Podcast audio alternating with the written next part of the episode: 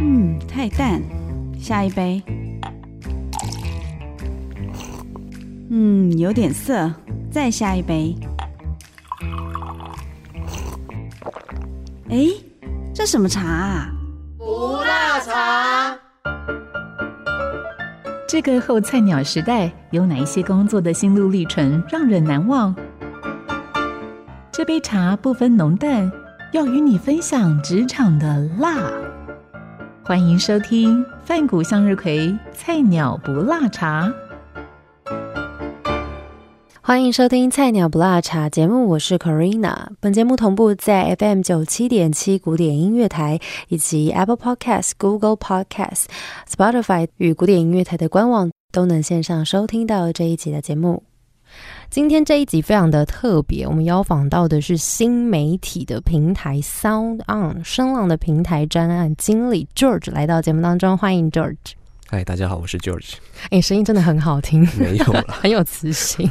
这个新媒体的平台，我们节目也会上架到呃很多的 podcast 平台，其实声浪就是其中一个。那可以跟听众朋友大概分享一下，就是什么是 podcast？呃，podcast 简单来讲，就是你可以用手机、用网络的方式去随时收听你想要听的声音内容。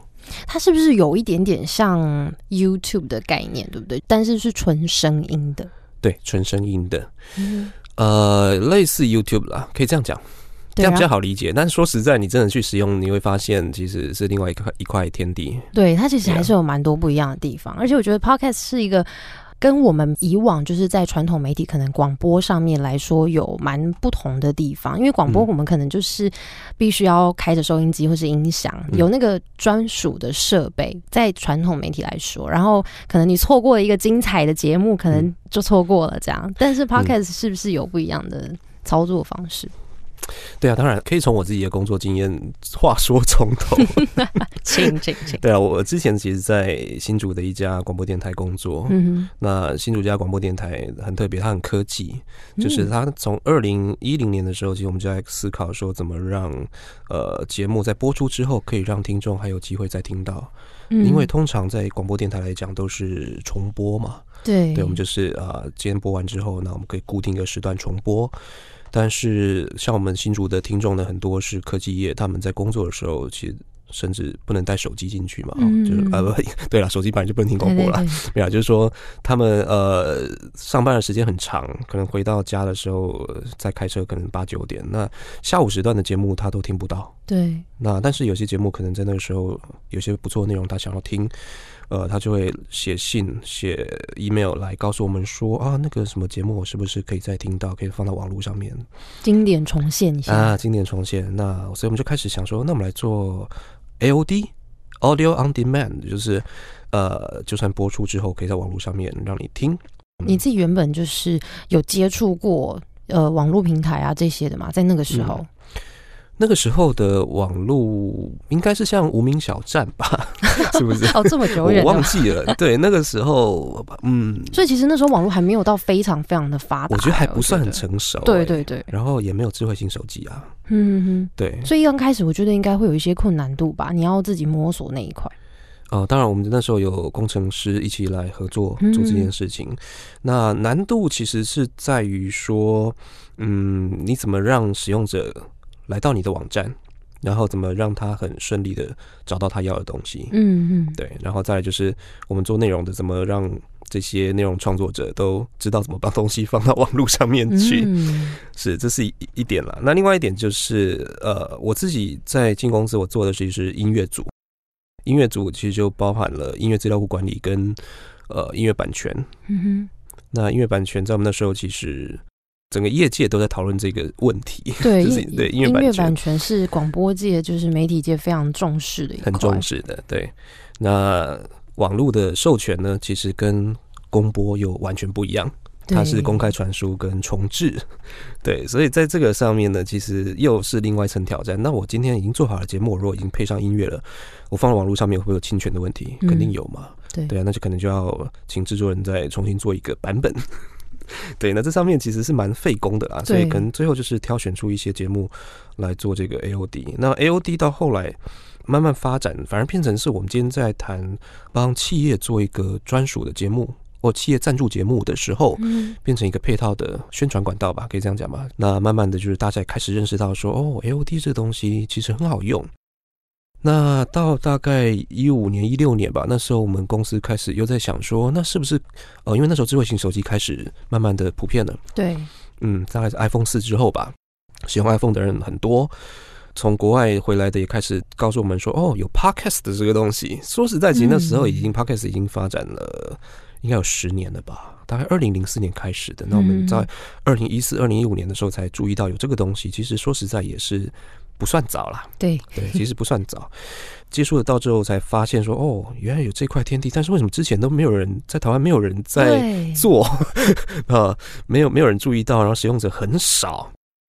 那我们就开始想说，那我广播是不是可以运用我们声音的专长，把它放到这个平台上面去？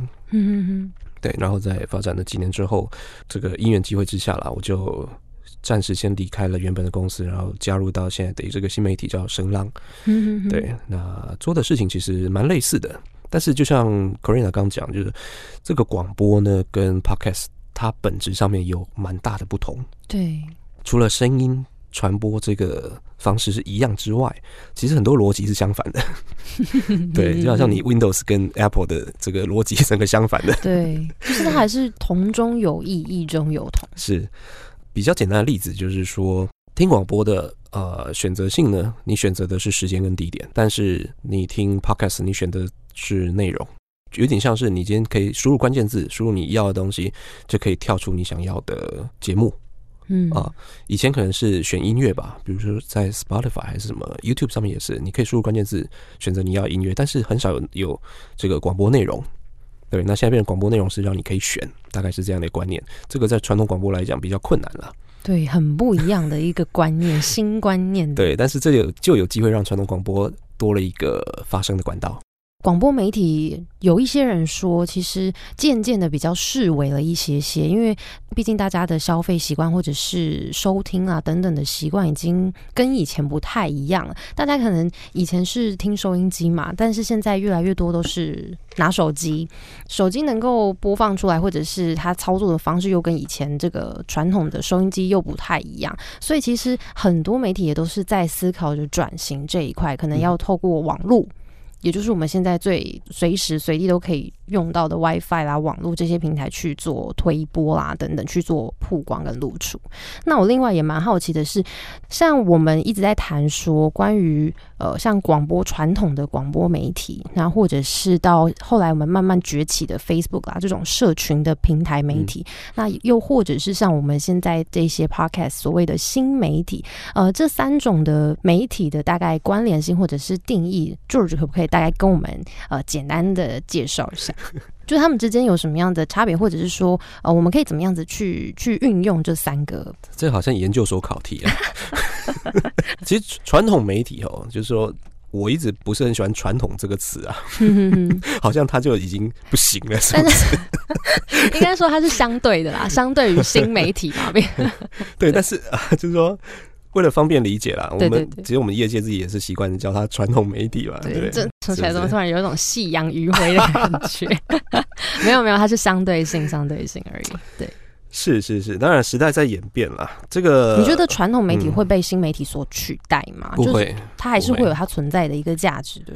其实我们看数据哦，你我我看过数据，从二零一二年到现在，它听广播的人数并没有下滑。那为什么大家都会一直说什么夕阳产业啊，或者是没人听广播啊？这这这些言论到底又是那从哪那是一种？主观的直觉吧，嗯 可能是因为看到新媒体非常蓬勃，就觉得说好像这个所谓传统媒体已经没有人在用了。事实上，我觉得是平台越来越多元了。是是选择性越多了，对，但是不代表说原本传统媒体所掌握到的这一群人他们就跑掉了。嗯，我觉得这个没有必然的一个呃关联性。对，那传统媒体，所谓传统媒体啦，其实它的特性是它比较单向。对，比如说 Corina，你必须要经过非常严格的筛选、严格的训练，然后你才有机会站到这个地方发声。那你一发声，当然你这个电波出去呢，可能会有几十万人听到你的声音。对，那这个是你的一个专业嗯培养的过程。但是在新媒体来讲，这个呃，怎么讲？这个过程呢，就反过来了。你只要有想法，你有有这个基本的器材，你就可以发声，而且你不受到电波的限制，你可以透过网络，所有的想法都可以传递给关心你的人。当然，相对来讲有点困难的地方是在于说，你可能一开始没有办法传给几十万人，但是经过这个你努力的经营之后呢，你是有机会传递给上千万甚至上亿的人，就是变成自己要自己经营个人品牌。对。电波呢有它的范围的限制，比如说我之前在新竹，我的范围就是桃园新竹。我们的节目内容其实非常好，也有很多台北听众其实蛮喜欢的，嗯，但是他就没有办法透过电波来接受这个节目，嗯，对。传统媒体呢，呃，大家会想到，比如说呃报纸啦、杂志啦，它都是比较是编辑台的一个观念吧，对，需要经过主编来控制这个内容。那所以当然，它的专业性、它的正确性，相对来讲应该都是比较高，这个是没有错。相对来讲，就是它的生产的效率，可能就没有办法到像新媒体那么的活跃。对啊，对，它会需要点时间。那当然，我觉得是相辅相成的。你今天也可以看到，在新媒体上面是呃有传统媒体的内容在上面，然后呢是由新媒体的方式去散布、去讨论。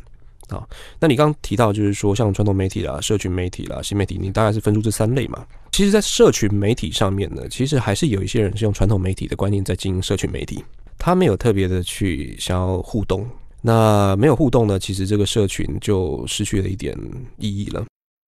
那新媒体，我觉得重点是在于这个数据的收集。嗯，数据对。那所以新媒体跟社群其实也有一些重叠之处。今天社群做的。够好的话呢，其实你也可以从里面去得到一些数据，比如说脸书，它其实收集了非常多使用者的数据，对啊，然后之后可以透过它的引擎去做一些广告推荐什么的，就是可以做一些操作啦。但是这个操作是好是坏什么的，这个另另外再说。对对对，另外一个议题，所以这是另外一题，这是很大的议题。Google 也是一样，是对。那新媒体重点就是你怎么去收集这个数据。你做平台，像我们自己做平台，你能够掌握最多的数据，然后最有能力去分析这个数据，去告诉你的受众，我觉得我知道你喜欢什么，我可以给他更好的服务。另另外一方面，我可以给我的广告主嘛，对我也可以让他知道，说我这边的受众他是一个什么样的行为，他是一个什么样的背景，那所以跟我们的这个商品呢，可以做一些连接。媒体是不是离不开广告？呃，就不管是电视台，或者是广播电台，或者是任何，好像社群平台，我觉得也是，是不是都离不开广告？不尽然，做内容的人呢，他总是需要生活吧？对啊，没错。如果你今天做内容人，他他是有另外一个专业，靠那个专业呃为生为生，然后呢，今天做做内容只是他业余的一个兴趣的时候，他对于这个广告的。需求可能比较没那么大了，那他可以做内容的时候，他并不需要从这里去去做广告，可能是广告，广告是其中一块，一块收，其中一块。广播电台也是啊，广告也是其中，一块。这个有有点怎么讲？看看你怎么取舍啦。对，当然你也可以这样看，就是说，你今天都不要广告的时候，可能你就是使用者啊，去购买你的这个内容，比如说像有这个教育的平台嘛。那你就是可能呃 case by case 呃看这个课程你付多少钱，或者是说呃一个月付多少钱月费年费这样的一个机制，那他就没有广告。对，因为其实我觉得立场上面不太一样，经营者呃会希望说能够有一些广告增加他的收入啊等等，但是在听者或者是观众，或许他们会觉得哦广告好讨厌，就是他们想要听完整节目啊，或想看完整节目，但是他们会觉得广告好像就是。硬是被插入在这个精彩节目当中的一个东西。我我觉得这件事情有在改变呢。从比较传统的角度来讲啊，其实广播电台它也是因为主持人的魅力，所以能够让广告不被人讨厌啊。因为大家会觉得就是还想听下去啦，对不对？因为我喜我喜欢你这个主持人，所以中间有广告，其实我还是。愿意很愿意的，对对对。那 Podcast 我觉得更进一步，就是说他把广告基本上是融入到你的节目里面去，嗯，但是你并不会好像听不出来他的广告，还是听得出来，但是不会很突兀。啊，不会突兀，而且你会因为主持人的、呃特别的设计而更喜欢这个广告。嗯，其实 YouTube YouTuber 有些人也也在做这件事情啊。所以其实广告，我觉得 它本质上不是讨人厌的，只是需要一点点技巧，对不对？对你实际去问听众说你讨厌广告吗？应该也还好吧？会吗？你自己会很讨厌广告吗？我我我有一点，像有有一些人现在会装一些 ad block 之类的，所以在电脑上面它的广告是可以挡掉的。是但是如果没有装，可能手机不一定有装的话，那它可能常常就会跳出来，可能在呃乐曲跟乐曲的中间啦，或者有的时候，我记得以前再早一点可能是一个，但现在好像会两到三个，或有的甚至是你不能够快转，就是 skip 掉的。，Yeah。所以我们做 Podcast 就是希望可以让广告变得很可爱。所以用不同的方式下去执行，就是广告这个本质，这样。对对嗯，像你自己目前本身在做的这个职务是专案经理嘛，对不对？对。比如说你一整天的行程啊，或者是大概都做些什么样的事情？嗯，我现在最重要的事情大概是去开发有潜力的内容创作者。那内容创作者各行各业都有，其实也会因为这样子接触到很多的精英，对他们都呃有各自的才华这样子。那但是必须要让他们知道说为什么要来做 podcast，做 podcast 对你来讲意义是是什么？比如说有些人他们可能以前有在经营社群，可能本身在脸书上面累积了几万的粉丝，或者说有做一些 YouTube。对嗯，那 YouTube 好，我先提一下 YouTube 好了。其实你会会注意到说，YouTube 在呃有一些比较谈话性的内容，比如说专访，像我们这种比较长时间的专访，或者说是知识型的，它的使用量呃流量，我们讲流量啊，通常比较有限。嗯感觉上就是说，好像呃，使用者比较不太愿意长时间盯住一个固定的画面，然后去吸收一个比较深的知识，嗯，好像是这样子，或者说是访谈，因为访谈大概镜头也顶多是三三个角度吧，对，比较比较比较静态啦，而且时间太长。那 YouTube 上面有非常多有趣的东西，会一直勾引你去看，对，对，所以非常非常多对，所以相对于这个比较静态的内容，就嗯，很很容易让你分心啦。那这个东西反而在 Pocket 上面是一个呃优势，因为嗯你嗯在听 Podcast 的时候，大部分人我们看过统计吧，大概七成以上的人他会把手机收起来。我觉得听 podcast 会非常专心，因为它没有视觉上面的干扰，它是完全听觉的，所以其实你会会因为你想要认真去听他说了什么内容之后，你会非常 focus 在那上面，对专注在那个上面。对对对，而且因为七成人会把手机收起来，所以他也不太会一直转来转去，等于说你把遥控器丢掉了嘛。对对对对，我觉得它有一种魔力耶。我觉得 podcast 本身，因为我自己有试用过，我觉得它真的是，呃，我觉得又跟广播又不太一样，因为广播有的时候可能会突然来一个。就让你出戏的广告啊，或者是之类，就是因为不同属性嘛，对，都不同属性，所以它会一直让你的情绪在有一些切换。但是 podcast 它完全就是这个完整节目，可能 maybe 现在这二十分钟，完全就是在讲同样的一个主题，嗯那它可能是，比如说它内容是说书人的啦，或者是哦讲故事的这种内容性质的话，嗯你就会非常专注在那个上面。对，没有错。对，那你自己会觉得，比如说像你自己在做专案经理，可能嗯在、呃一些业务的推展上面会，嗯，有什么样子的？比如说你有什么挫败的经验吗？失败的例子吗？或者是之类的？就是你嗯从中有没有得到，在某些地方也有得到一些成就感？嗯嗯，我觉得成就感比较多啦，因为呃，在接触这一些高手、这些行家的过程当中，其实都可以感受到他们对专业的坚持。嗯对，那他们也都非常尊重我在这这方面的专业。对，所以我觉得互相处起来其实都很开心。比如说，呃，嗯像有些是在做行销公关的这方面的公司，对他们也在思考说怎么帮他们客户去规划呃有效的媒体操作。那以前就会觉得，那我就是投广告啊，我就是做 Google 啊、Facebook 啊、YouTube、Instagram。对，那现在多了一个选项叫做 Podcast。那我就会建议他们说啊，你们应该去做一个长远的规划，自己去经营一个 Podcast。那你以后有客户想要去做宣传的时候，你其实就可以用自己的频道。对，等于说你的粉丝是可以一直不断的在你这个频道上面累积，然后累积对你的信任。所以之后你在做广告的时候，某种程度上。你可以不求于他人，嗯，对，你就有一群非常死忠的粉丝，对，那这件事情我觉得正在努力的推广当中了。我觉得大家其实也都接受度都是高的，而且 podcast 要制作其实门槛也没那么高，嗯，相 相对于广播来讲，它的门槛没那么高，所以呃，其实都怎么呃，就是说大家都会愿意去尝试看看了。我之前有谈过一些，一开始啦，就是有有有去谈过一些比较大的单位。我觉得我那时候的表达能力可能还没有那么的清楚，对于为什么要做 podcast 这件事情，或 podcast 现在状况怎么样，我觉得我那时候没有提出一个非常好的说服的说法，那就会让人家觉得说，哦，那。谢谢再联络。而且毕竟，因为它是一个新，对台湾来说是一个比较新的东西。或许刚刚像就是提到说，在美国可能已经是流行了十年才红到亚洲来，所以可能对于我们来说，它还是一个很新的东西，我们还不是很了解。对，嗯，比如说你今天你是对教育很擅长。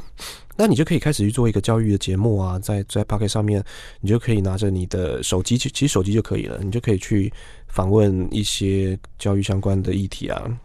我我记得有一个节目叫《鸣笛选读》吧，他一开始做的时候，他是在他自己的宿舍房间里面，哇，这么然后对，有一次聚会的时候，他就把那个照片抛出来给我们看，我们真的是。觉得很惊讶，因为想说一个经营的这么有声有色的节目，居然他的设备看起来是这么的平易近人。就是只要你有心，对你有兴趣，其实很容易上手，是很容易就可以开始做，而且是很容易入门的，很容易入门。然后重点是要持续啦。那我我觉得我在接触这些创作者，就是潜在这些创作者过程当中，其实得到的养分是很多的啦。比如说，像我之前有接触过一个是社会福利单位，他们也是想说要来做内容放到我们的平台上面。社会福利单位他们有一个想法是，用 YouTube 来呈现的话，这个画面可能会不太适合。比如说，他可能是需要被帮助的对象，但是用画面来呈现的时候，会让人有不当的解读。嗯。那所以他就转了另外一个，希望能转别的方式去做。对对对，那这种时候用声音来呈现会比较中性一点，嗯，比较不会被画面引导到，比如说你可能会觉得他很可怜呢。对对对对对，但是他他情绪上他并没有要你这么觉得。对哦，对，所以其实也是有蛮多，就是不管是不是专业的，也有可能是有这样子的需求的人，可能就会。会愿意把他们的资源，然后投在 podcast 上面，这样。我们刚刚开始做的时候，我也在想说，不管是创作者或是听众，你都需要给他一个，你这个内容必须要用声音来传递的理由。嗯，为什么非要声音不可？那你自己会觉得，在嗯做这一份工作来说，会有很大的，比如说你在推的过程有很大的困难吗？我还不知道更大的困难在哪里 所以是已经遇到很大的困难了。言下之意，没有啦，事情本来就是有它的难度。嗯，然后我觉得主要的困难是在于它，它就是万丈高楼平地起，不管你做什么内容，它都是从零开始，是都需要一点时间去累积你的听众。嗯，然后需要你可能也需要一些新媒体或社群媒体的操作。是，如果你今天重心不在这里的话，可能会觉得这个是个负担。工作已经满档了，或者你已经开始，你本来就已经在做 YouTube，本来就在做 Facebook，那这时候你要再多一个说啊，我要做一个 Podcast 频道，然后可能你还要剪得很精致，那就会觉得哇，压力好大哦，然后还要固定出。呃，一个礼拜至少出一集嘛，是对。但说实在，这这个频率，这个频率，有些人还觉得不够，觉得一个礼拜要出两集，对，就会觉得哇，这压力太大了。我们就回到说你自己本身工作这个部分来讲好了。呃，其实你虽然说都是跟媒体相关啦，但是呃也是有一些转职过的经验，会不会在这个过程当中，不管是工作形态上面啊等等，呃，有需要一些调试的部分？那如果是一些即将要转职的一些朋友来说的话，会。应该会蛮想知道，说在这个过程有可以怎么样子去调试，你自己是怎么样子去度过这些过渡期的？呃，其实我觉得从小就要扎好一个基础啦。如果如果今天听众您是很年轻的话呢，哎不过年轻人比较听不进这些话，就是不会，你要当做大家都很愿意听。呀，我先推荐一本书啦，这本书叫做《混乱的忠诚》，中中间的中，过程的程，混乱的忠诚。呃，这是写给创业团队看的。一个创业团队一开始其实都是非常有理想的，呃，大家手牵手想要干一件大事，想要做一件自己觉得很重要的事情。但是当这个团队开始走，走了几个月之后，你会发现事情变得越来越不单纯，会有很多的冲突，然后开始有新的成员加入，很多人有不同的背景、不同的想法，然后不同的工作的范围。那你们需要沟通嘛？需要合作？其实这这里面会有很多的冲突。那当我低潮的时候，就会想要看一下这本书《混乱的忠诚》。那不管你今天是已经踏入社会，或是在刚还在学校刚刚毕业，其实都可以先看一下这本书。那或者说像我这样子已经呃十几年了，那觉得诶有些地方还是不太顺，看看这本书，也许也会有一些收获啦。那我自己的想法是这样，就是第一件事情是你的时间管理，时间管理的习惯要养成。这个最好是在学校时候就已经做好。时间管理呢，到出社会才开始做，其实太晚了。对，这是一个习惯，因为这个习惯不养成的话呢，后面做事你就会很容易掉球。是，你会让你的团队成员觉得你做事邋邋遢遢的，那你就会没办法获得信任。你不获得信任的时候呢，你做事就会更不顺手。所以其实自律是很重要啊，自律很重要。对，后面的就是你不自律的话，后面的负。负面效应 会一直一直朝着你而来。那如果是针对比如说想进入到媒体产业的朋友的话，有没有什么样子的建议呢？媒体产业也是一样，时间是第一第一个最重要的事情啊。是对，呃，比如说像这个广播呢，这个我们也是需要 on time 嘛。没错，对我们需要非常准时。有有人会这么说啦，说媒体业是很这个叫什么爆肝，我不晓得现在哪一行不爆肝，呃，因为媒体业当然会想要新闻啊，对，想到可能很多时效性的部分，对对对，就是觉得啊，好像半夜出了什么事情，就是也是得要起来去跑嘛。事实上也真的是如此啊，像广播业，我想。应该主持人也很清楚，就是这个出了事情呢，大家都是躲在家里，但是广播业就是要赶快冲到现场，没错，赶快为大家报道第一手消息，这样子。是。对，所以这个蛮不容易的，那这个是必须要做到的。对，那第二件事情，我觉得就是要持续的有学习的一个习惯了。对，也有人说是学习态度，必须要保持一个敏锐的感觉。那看到什么你觉得好奇的事情，就想办法去多了解一点。保持着持续不断精进的心，呃，对，然后对时事要有敏锐度。那这个，其实我也可以讲个笑话了，就是 我最近不小心听到一首歌，是杨丞琳的一首歌，然后我就觉得哇，这个很棒啊。然后呃，他串了很多很多不同的歌在一起，然后我就把 YouTube 的那个影片丢给我太太，说：“哎，那个我我听到这首歌很棒。”然后他说：“哎。”拜托，这首歌二零一三年的，有一有一段时间，他就骂我说：“你这个假媒体人。”所以要不断更新时事，要更新一下。那不是我的领域。对啊，就是这个时事需要持续的注意。对，我觉得是不管是任何领域，都要就是随时保持的那种精进，还有一直不断想要追求更多更新的能力啦。我觉得是这样。然后再来这件事情，是我到现在还我还觉得。我做不好，那还需要一直学习，就是沟通。沟通真的很重要，我觉得不管是不是在媒体，没有错，没有错。沟通是各行各业的。那沟通呢？嗯，你必须要知道在什么时候说什么样的话。那这个话符不符合你的位置？然后你的话有没有传达清楚？你想要说到底是什么？能不能一次说个明白？那这个前提就是说，你到底有没有做好准备？其实有些人他这样讲，就是说他很有热情。当很有热情的时候，很容易变得躁进，就是我有想什么想法，我就想说赶快把它丢出来。但是这时候主管可能就问你说：“那你的想法是什么？”而我没有，我只是突然想到。这个时候就会很浪费时间，主管就会觉得 你你这个还不成熟，嗯，对，这个沟通是失败的。那这会影响到你之后做事也是一样，就是你的 credit 会受到损害。对，所以最好在呃有热情是好事，但是呢，必须要先准备好，再把你的意见丢出来。好，非常感谢。今天我们邀访到的是骚闹声浪平台的专案经理 George 来到节目当中。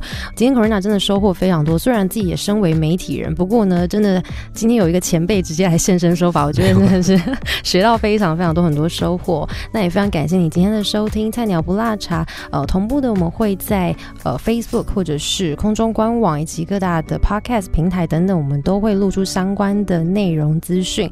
那么如果你有任何的问题，也欢迎你。你回到我的网站，我的 Facebook 以及我的 IG 都是 C O R E N A Corina。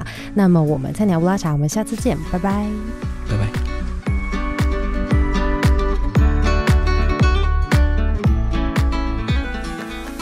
本节目由台中古典音乐台制作，六月起到八月底，每周四上午十一点钟同步于广播频道 FM 九七点七播出。